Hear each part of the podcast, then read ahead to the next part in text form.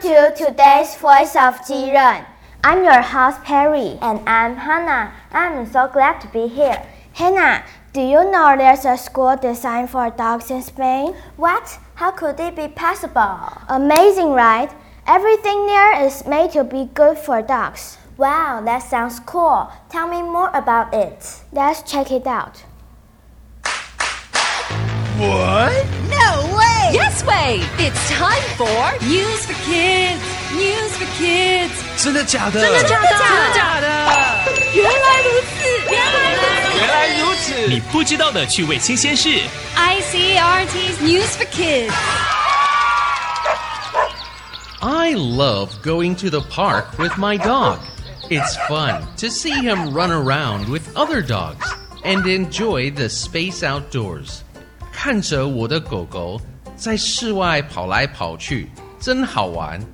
I wish I could take my dog everywhere, not just to parks and beaches, but to indoor places as well, such as restaurants, museums, and school. 我也想带狗狗到一些室内的地方，例如餐厅、博物馆，还有学校。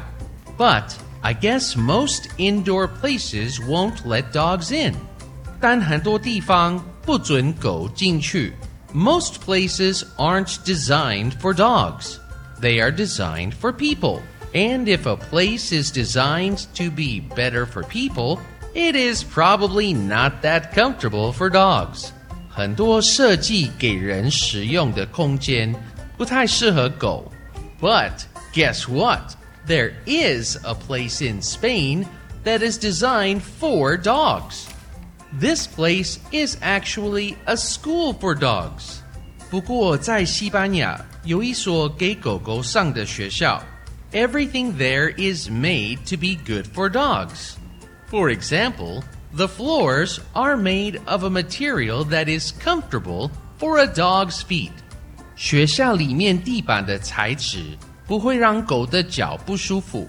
Everything is lowered too, so dogs can see better when they're walking around. 所有设备的高度都比较矮，让狗看得更清楚。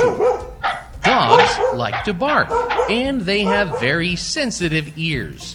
So the building is also made of material to help make sure noise levels aren't too high. 狗狗很爱叫，听觉也很敏感， 所以它们使用可以减少噪音的材质。There should be a comfortable school for dogs in Taiwan. I would take my dog there. It's amazing that they use a special material to reduce the noise levels. Everything is lower too. That's great for my tiny dog. I can't wait to bring my dog there. So do I. I think my dog will enjoy it.